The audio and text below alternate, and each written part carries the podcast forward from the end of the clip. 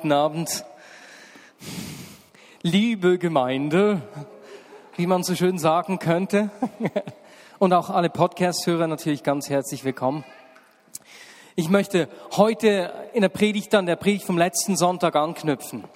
Und zwar habe ich da über einen Bibeltext aus Matthäus 28 gesprochen, in dem Jesus kurz vor seiner Auffahrt zu den Jüngern Folgendes gesagt hat. Ich werde nicht die ganze Predigt wiederholen, nur diesen anfänglichen Einstieg aufnehmen da. Und zwar sagt er zu ihnen, mir ist alle Macht im Himmel und auf der Erde gegeben. Darum geht zu allen Völkern und macht die Menschen zu meinen Jüngern. Als Jesus hier nach seiner Auferstehung zu den Jüngern spricht, die doch kurz zuvor eben noch ängstlich sich zerstreut haben, die sich dann eingesperrt haben aus Angst, sagt er ihnen nicht einfach, was sie jetzt tun müssen, Jetzt seid nicht so ängstlich, geht und tut was. Ne? Überhaupt nicht, nee. Sondern er gibt ihnen zuerst Perspektive. Dieses Darum, über das ich gesprochen habe letzte Woche. Hey, Thomas, es ist vollbracht. Ich habe den Sieg über Tod und Sünde geholt. Die entscheidende Schlacht ist geschlagen. Und jetzt müssten wir eigentlich alle aufjubeln. Yay! Das würde man in Afrika höchstwahrscheinlich schon. Ne? Wollen wir mal so einen afrikanischen Jubel üben? Ich habe den Sieg über Sünde und Tod geholt. Die entscheidende Schlacht ist geschlagen. Yeah! Schon gar nicht so schlecht. Ich bin stolz auf euch. Mir ist alle Macht gegeben. Ich wiederhole, alle Macht im Himmel und auf der Erde. Und darum, weil ich gewonnen habe, könnt ihr jetzt gehen und diesen Sieg sichtbar machen. Der Sieg von Jesus ist unser Ausgangspunkt, habe ich letzte Woche gesagt. Und unser Vorrecht ist es, diesen Sieg sichtbar zu machen. Und wenn du dann selbst, das machen wir nicht heute, selbst in der Apostelgeschichte liest, siehst du, was das für eine Veränderung gebracht hat, wie das ihr Leben zu bestimmen begonnen hat. Da hat sich was Richtiges verändert, dass sie vom Heiligen Geist erfüllt wurden. Petrus beginnt zu predigen, so ganz entschlossen. Sie heilen die Kranken, Tausende stoßen zur Gemeinde dazu. Und sogar von der Verfolgung durch die Schriftgelehrten und Pharisäer, von der Verhaftung und harten Strafen lassen sie sich nicht abhalten. Und wir lesen dann in Apostelgeschichte 4, 29 bis 31, wie sie sich sammeln und beten. Höre nun, Herr, wie sie uns drohen. Und hilf uns als deinen Dienern, furchtlos und unerschrocken deine Botschaft zu verkünden. Erweise uns deine Macht und lass durch den Namen deines heiligen Dieners Jesus Kranke geheilt werden und Wunder und außergewöhnliche Dinge geschehen. Und nachdem sie in dieser Weise gebetet hatten, bebte die Erde an dem Ort, an dem sie versammelt waren. Sie wurden alle mit dem Heiligen Geist erfüllt und verkündeten die Botschaft Gottes weiterhin frei und unerschrocken. Schon so eine massive Veränderung, wenn man bedenkt, wie ängstlich sie kurz zuvor noch gewesen waren. Und sie beten hier um Furchtlosigkeit und Unerschrockenheit. Was für ein verändertes Selbstverständnis, Selbstwertgefühl. Und sogar als die Verfolgung zunimmt, einige von ihnen umgebracht werden, verstreuen sie sich in alle Städte da im, im Gebiet, was die gute Botschaft nur noch weiter verbreitet die lassen sich nicht von ihrem Auftrag abbringen. Weswegen? Darum. Mir ist alle Macht im Himmel und auf der Erde gegeben. Darum geht. Ich weiß nicht, wie es dir geht. Ich meine, ich weiß, dass der gleiche Heilige Geist in uns lebt. Ne? Aber äh, ich sehe oft in meinem Leben schnell mal Dinge, wo es bei mir nicht so ganz stimmt, wo ich noch besser werden könnte, wo ich noch mehr tun könnte. Ich sehe dann Situationen, wo Gott nicht eingreift, Menschen einfach keine Veränderung erleben, auch wenn sie sich danach ausstrecken.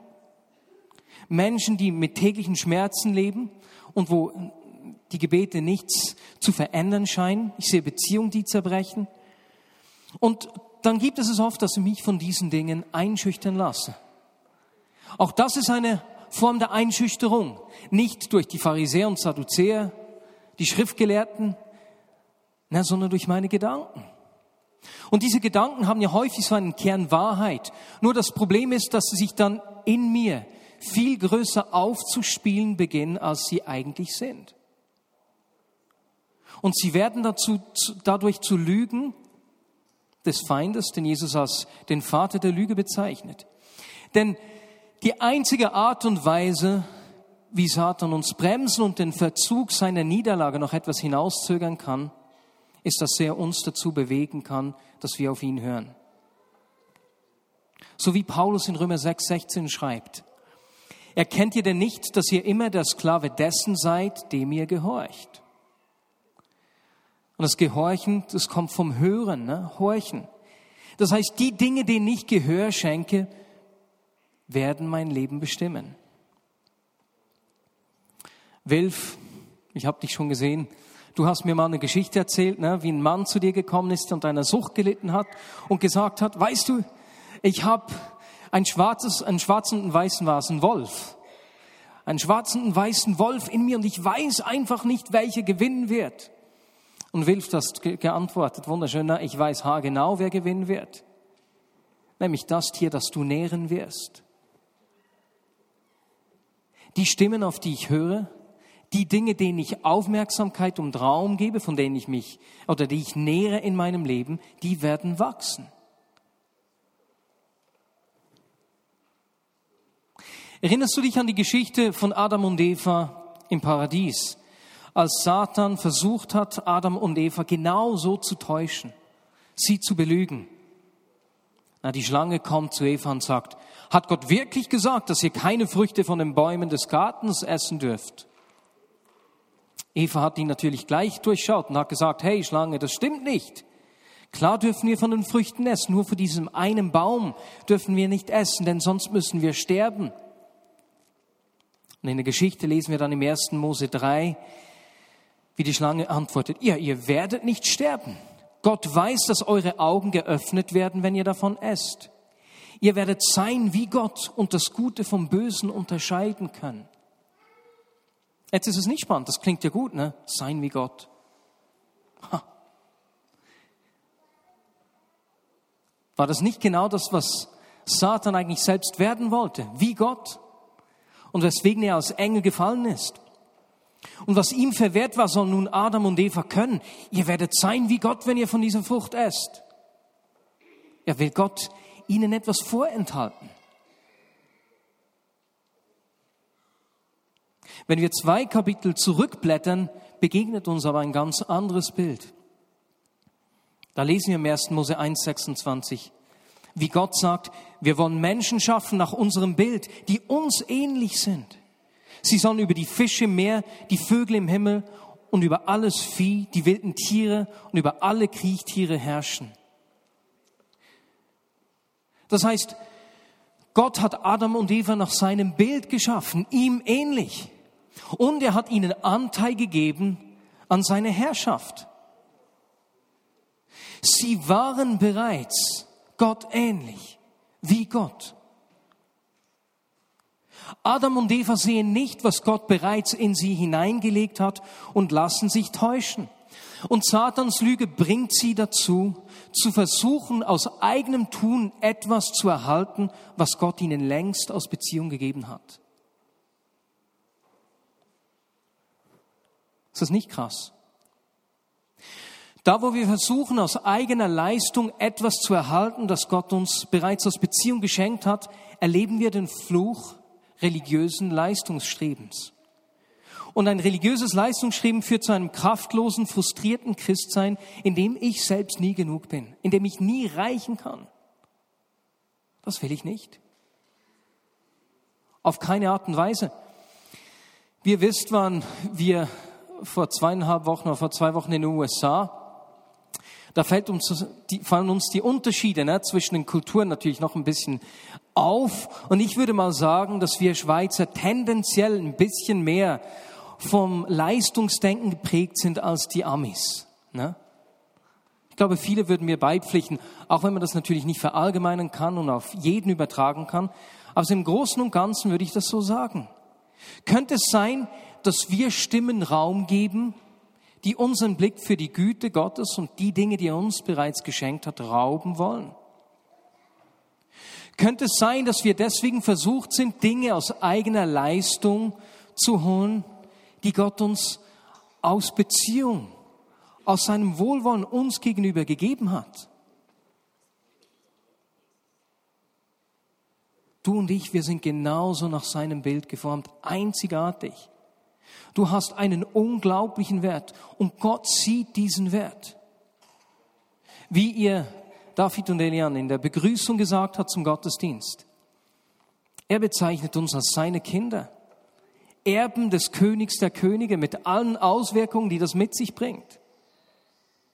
Du bist wichtig, du bist von Bedeutung und aus dieser Liebe zu dir, aus der Beziehung beschenkt er uns. Jetzt, wir sehen, wie Jesus zu seinen Jüngern in Lukas 12, 29 bis 32 was Interessantes sagt. Und zwar sagt er ihnen dort, lasst euch nicht von der Sorge um Essen, um Trinken umhertreiben und in Unruhe versetzen. Euer Vater weiß, dass ihr das alles braucht. Es soll euch vielmehr um sein Reich gehen, dann wird euch das Übrige dazugegeben. Du brauchst dich nicht zu fürchten, kleine Herde, denn euer Vater hat wohlgefallen, euch sein Reich zu geben. Jetzt lasst uns schauen, wem Jesus das sagt. Er spricht hier zu den Jüngern, die in Sorge sind. Die Jünger, die ihre äh, Versorgungsquellen zurückgelassen haben, um Jesus nachzufolgen. Die ihre Schiffe und so weiter und so fort ne, zurückgelassen haben. Um mit ihm zusammen das Reich Gottes zu, sichtbar zu machen. Und er sagt zu ihnen sozusagen, das ist jetzt meine Übersetzung, hey, ich sehe, welche Entscheidung ihr getroffen habt, dass ihr auf mich, auf die Karte Beziehung zu mir gesetzt habt, dass ihr das Reich Gottes sichtbar macht mit mir. Ihr habt eine gute Wahl getroffen. Habt keine Angst. Mein Vater versorgt euch. Und wisst ihr was? Ihr habt selbst schon erlebt, wie Gott euch braucht, um das Reich Gottes sichtbar zu machen. Denn er hat es ja schon ausgesandt. Der Vater hat so wohlgefallen an euch, dass er euch auch das Reich, seine Herrschaft gibt. Die Jünger haben diesen Zugang nicht aus Leistung erhalten. Der Vater hat sie nicht gebraucht, dass Jesus sie ausgesandt hat, weil sie so toll sind, super ausgebildet, es keinen Fehler äh, in ihrer Mitte gibt, ne, sie charakterlich einwandfrei sind. Nein, sondern aus Beziehung. Wir sehen das bei Simon Petrus. Wenn wir ihn beobachten durch die Evangelien durch, dann begegnet uns ein Mann, der übermütig ist, impulsiv, überreagiert. Und Jesus bezeichnet ihn als den Felsen. Stabil. Das ist Kultur der Ehre. Wie hat es Bill Johnson äh, beschrieben, wie ich das letzte Woche gesagt habe? Die Kultur der Ehre feiert, wer eine Person ist, ohne darüber zu stolpern, wer sie nicht ist. Simon, du bist Petrus, der Fels, auf dich werde ich meine Gemeinde bauen. Das Gleiche sehen wir auch im Alten Testament bei Gideon. Wenn wir die Geschichte da lesen, begegnet uns ein furchtsamer Mann, ein ängstlicher Mann, der Gott immer wieder um Zeichen bittet, um sicherzugehen, dass wirklich Gott spricht. Ein Mann, der in der Nacht angreift, weil er Angst hat. Und weißt du, wie ihn der Engel des Herrn bezeichnet? Gideon, du furchtloser Kämpfer. Das ist nicht unglaublich. Und genauso schaut Gott dich an und sagt, wow, ich habe Wohlgefallen an dir. Mein Sohn, meine Tochter, Miterbin, Miterbe. Jetzt, die Frage ist, auf welche Stimme höre ich? Wovon lasse ich mich bestimmen? Als wir vor drei Jahren eine Predigtserie zur Kultur der Ehre gemacht haben, habe ich in einer Predigt einen Schlüssel mit euch zusammen angeschaut, den Gott dem Volk Israel gegeben hat. So damit sie sich erinnern, wer Gott ist und wie er denkt. Und wir haben da gesehen, wie Gott sie aufgefordert hat, erinnert euch daran, was ich getan habe. Denn das Wirken Gottes spricht über sein Wesen. An seinem Tun können wir erkennen, wer Gott ist. Und so haben wir damals in der Predigt einige praktische Erinnerungshilfen äh, gesehen. Gott hat das Volk aufgefordert, ähm, beispielsweise Quasten an den Kleidern zu machen, dass sie bei den täglichen Arbeiten immer wieder über diese Quasten, sagen wir, stolpern oder ihnen ankommen und an Gott und seine Wege denken. Wöchentlich der Sabbat, an dem sie erzählt haben, was Gott tut und sein Gesetz gefeiert haben. Jährlich die Feste, an denen sie sich an die Geschichten des Eingreifens Gottes erinnert haben. Und dann, auch wenn Gott irgendwo was getan hat, mussten sie an diesen Orten unbehauene Steine aufrichten, dass Menschen, die daran vorbeigehen in ihrem Alltag, immer wieder an das Eingreifen Gottes denken. Die Kraft der Erinnerung. Im Neuen Testament sehen wir das auch. Es gibt auch solche Erinnerungshilfen. So ist beispielsweise ein Aspekt des Abendmahls, dass es ein Erinnerungsmahl ist. Wir feiern im Büro jeweils am Dienstagmorgen im Mitarbeitergottesdienst das Abendmahl. Und irgendwann im Dezember habe ich mal das Abendmahl wieder eingeführt, den Text vorgelesen, wie sie sich daran erinnern sollen, was Gott getan hat. Und dann ist mir einfach eingefallen, als die Jünger das Abendmahl zum ersten Mal genossen haben, war ja Jesus noch nicht gestorben. Ne? Die ganze Sache mit seinem Tod konnten sie noch nicht so ganz einordnen. Ja, woran haben sie denn da gedacht? Also er sagte, tut das äh, in meinem Gedenken, in Erinnerung an mich. Ist mir so eingefallen. Die haben sich sicherlich überlegt, wow, kannst du dich erinnern, wie Jesus diese Frau äh, nicht gesteinigt hat, nicht den ersten Stein geworfen hat, die alle anderen umbringen wollen. Mann, sind die Pharisäer und die Schriftgelehrten da zurückgewichen, ist ja unglaublich.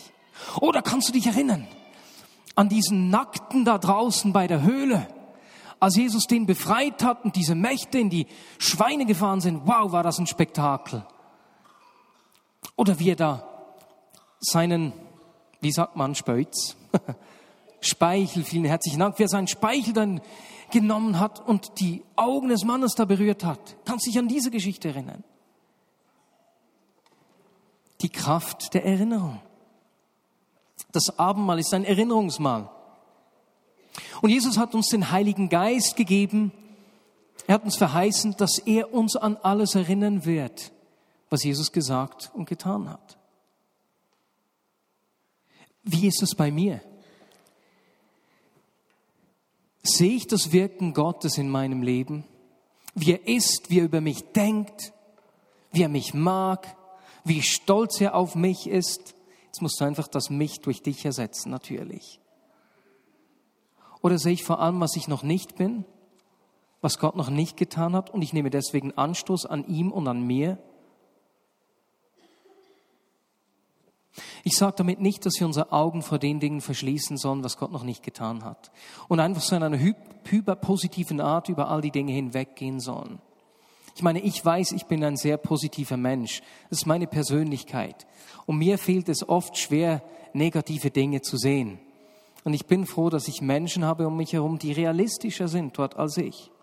Aber wenn es eines gibt in der Vignette Bern, das mich von Anfang an angezogen hat und mich dabei behalten hat, war es die Authentizität. Wir wollen nicht Dinge schön reden. Wenn meine Eltern zu Hause Krach hatten, haben sie nicht am Sonntag ein Sonntagsgesicht aufgesetzt. Es gab einen Martin und eine Georgia, nicht zwei. Das Reden und das Handeln hat immer übereingestimmt. Und das hat mir geholfen, als Sohn eines Gemeindeleiters, mich dafür zu öffnen. Alles andere hätte mich abgeschreckt. Wir wollen authentisch sein. Und Authentizität erfordert Ehrlichkeit, vollständige Ehrlichkeit. Wir wollen keine Spiele spielen. Ich will, oder wir wollen sowohl über uns selbst als auch über unsere Beziehung zu Gott und zueinander ehrlich und offen sein. Das bedeutet, dass auch Frust und Schmerzen Raum haben müssen, dass man darüber sprechen darf, dass man nichts überspielen muss. Denn gerade in Zeiten der Not und des Leides, da brauchen wir einander. Und das ist nur möglich, wenn man ehrlich sein darf und kann. Freut euch mit den Fröhlichen, trauert mit den Trauernden. Wir wollen nicht ein Ort sein, an dem Menschen entweder ihre Fragen, Nöte und Herausforderungen verstecken müssen oder sowas gar nicht kennen. Denn Jesus ist für Menschen in Not gekommen. Nicht die Gesunden brauchen einen Arzt, sondern die Kranken. Ehrlichkeit, Authentizität ist unglaublich wichtig, ist einer der Kernwerte der Vineyard, etwas, was uns auszeichnet. Aber ehrlich zu sein und authentisch zu sein, dass diese Dinge Raum haben dürfen, heißt nicht, dass wir uns von ihnen bestimmen lassen. Das ist ein Unterschied. Ich will sehen, was Gott tut. Will mich davon anstecken lassen. Ich will mir nicht die Sicht dafür rauben lassen, was Gott tut und was er uns bereits geschenkt hat. Gestern hat mich etwas richtig zu Tränen äh, nicht gerührt. Ich war vor dem Fernseher und ich habe einfach nur geheult. Als ich nach Hause kam, Tess, ich habe einen kurzen Ausschnitt aus Deutschland sucht den Superstar geschaut. Und ihr mögt da vielleicht lachen, aber ganz ehrlich, ich, ich war heulend vor dem Fernseher. Und weißt du, was mich so getroffen hat? Da war ein etwas, ähm, wie soll ich sagen, unkonventioneller Kandidat, der aus seinem Leben erzählt hat und erzählt hat, wie er als Kind geschlagen wurde. Und man hat gesehen, dass das in seinem Leben Spuren hinterlassen hat. Das hat mich richtig getroffen. Ein anderer hat erzählt, wie er nie etwas gut machen konnte. Wie sein Vater früh weggegangen ist, er kennt den meines Wissens nicht mal, wenn ich mich richtig erinnere. Äh, vor, vor seiner Mutter konnte er es auch nie richtig machen. Er hat dann bei seiner Großmutter teilweise gelebt und die hat ihm ständig vorgerechnet, wie viel er denn kostet, wenn er was isst. Und zu spüren, wie da etwas den Wert dieser Menschen rauben will, hat mich unglaublich betroffen gemacht. Und weißt du was, solche Menschen gibt es um uns herum zuhauf, auch in unserer Mitte. Und zu wissen, dass Jesus gekommen ist, genau für diese Menschen, um diesen Menschen Hoffnung, Perspektive und Zukunft zu geben, das hat mich getroffen. Und es hat mich gestern Abend äh, zum zweiten Mal an diesem Tag an unsere Vision als Church erinnert. Wir wollen ein Ort sein, wo Menschen Wert erleben, ihren Wert sehen. Wir strecken uns aus nach einem Aufbruch der Menschen zu Gott und in die Gemeinschaft zieht. Dem Ort, wo sie eben diesen Wert sehen. Wir träumen davon, einem Prozent der Menschen in der Region Bern, die durch uns einen lebendigen Glauben finden. Lebendigen Glauben zu Jesus. Wir träumen von einem Aufbruch, der nicht in den Kirchenmauern bleibt, sondern eben zum Segen für die Gesellschaft wird. Gerade auch für Menschen in Not. Und einem Aufbruch, der ein Erbe über Generationen hinweg hinterlässt. Und als ich so vor dem Fernseher saß, mich das so getroffen hat, ich mich an unsere Vision erinnert habe, da wusste ich, hey, das ist nicht einfach eine Zukunftsvision. Das ist nicht etwas, was irgendwann mal kommen wird. Es ist nicht etwas, das bei dir oder bei mir eben einen Leistungsdruck auslösen muss. Es ist etwas, was wir nicht selbst tun können und was Gott längst zu tun begonnen hat. Manchmal sehen wir so kleine Anfänge nicht. Zachariah 4,10. Don't despise the day of small beginnings. Verachte nicht den Tag kleiner Anfänge. Und ich werde euch gleich einige Geschichten erzählen, was bereits in der Vinie Bernam geschehen ist. Und diese Geschichten sind wie so ein Hinweis darauf, dass da schon sowas wie ein, ein Apfel am Wachsen ist. Die Frucht ist bereits sichtbar, noch nicht wirklich groß, noch nicht wirklich süß. Es ist so ein kleines Äpfelchen, sehr wahrscheinlich noch ein bisschen sauer, aber weißt du was? Es ist ein Apfel und alles ist drin, dass es mal ein großer, süßer, roter Apfel werden wird. Sehen wir, was Gott bereits tut. Als erstes Menschen lernen, Jesus kennen und kommen in die Gemeinschaft. Ich habe im vergangenen Jahr einige Geschichten von Menschen erhalten, die Jesus kennengelernt haben. Eine Mail habe ich letzte Woche erhalten und die möchte ich euch vorlesen, besser gesagt einfach einen Ausschnitt. Da schreibt mir ein junger Mann, als sich meine Eltern vor einigen Jahren scheiden ließen, habe ich meine Familie verloren. Also haut ich von zu Hause ab und das Jugendamt schaltete sich ein. Ich kam in ein Heim, wo ich mit Alkohol und Drogen in Kontakt kam. Ich haute immer wieder aus dem Heim ab und wohnte monatelang auf der Straße und konsumierte so ziemlich alles an Drogen, was mir in die Finger kam, außer Heroin. Dann kam ich auf ein Jugendschiff, wo ich Jesus kennenlernte. Es war eine harte Zeit, voller Zweifel und Ängste, die ich nicht mehr verdrängen konnte. Ich musste mich mit mir und meinen Problemen auseinandersetzen. Es gab kein Entrinnen. In dieser Zeit, das war letztes Jahr, kam ich zum Glauben. Jetzt bin ich frei. Ich bin frei von meiner Schuld, frei von meinen Süchten. Ich bin frei von meinen selbstzerstörerischen Gedanken. Ich bin frei von dem Gefühl, nichtig zu sein, nichts wert. Ich bin akzeptiert und in der liebevollsten und größten, besten Familie der Welt. Wir sind Kinder Gottes. Ist das nicht schön? Und bestimmt ist dieser Weg des Mannes, dieses jungen Mannes noch nicht abgeschlossen, aber weißt du was? Da hat etwas an Veränderung stattgefunden. Dieser Mann hat wieder Wert erhalten. Seht ihr diesen kleinen Apfel? Wunderschön. Menschen erleben in der Vignette Bern die Kraft Gottes. Das ist etwas Zweites.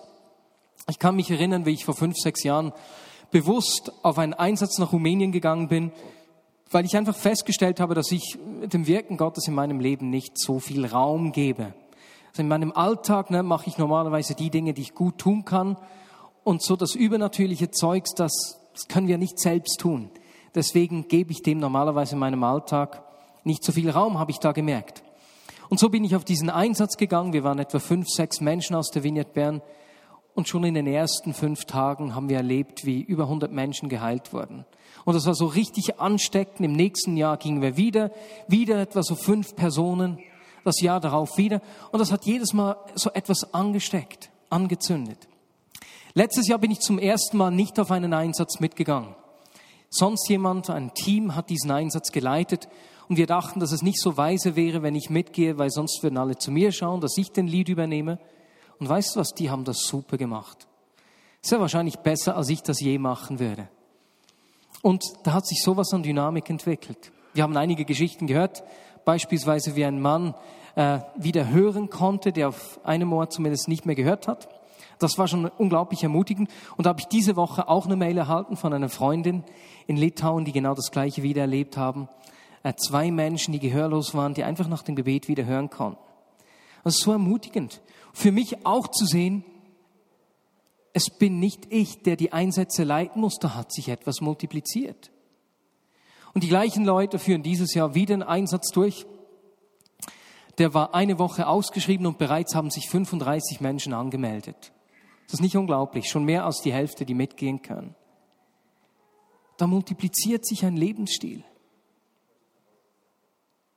Und das Dritte, was mich begeistert, Menschen aus der Vignette Bern werden zum Segen für die Gesellschaft. Wir leben unseren Glauben nicht einfach nur in den Kirchenmauern, in einem frommen Zuhause. Mich freut es, dass der Dienst am nächsten in der Vignette Bern nicht einfach eine Institution ist, sondern ein Lebensstil dass, dass wir Barmherzigkeit nicht einfach an ein Team delegieren, sondern das Leben. Und ich stelle das immer wieder fest, wenn ich mit Menschen aus der Vignette Bern spreche. Menschen, die ihre Häuser öffnen, sind oft unspektakuläre Geschichten des Alltags. Menschen, die sich um andere in Not kümmern, durch praktisches Zuhören sich berühren lassen. Menschen in Not, die bei ihnen zu Hause wohnen können für eine Zeit.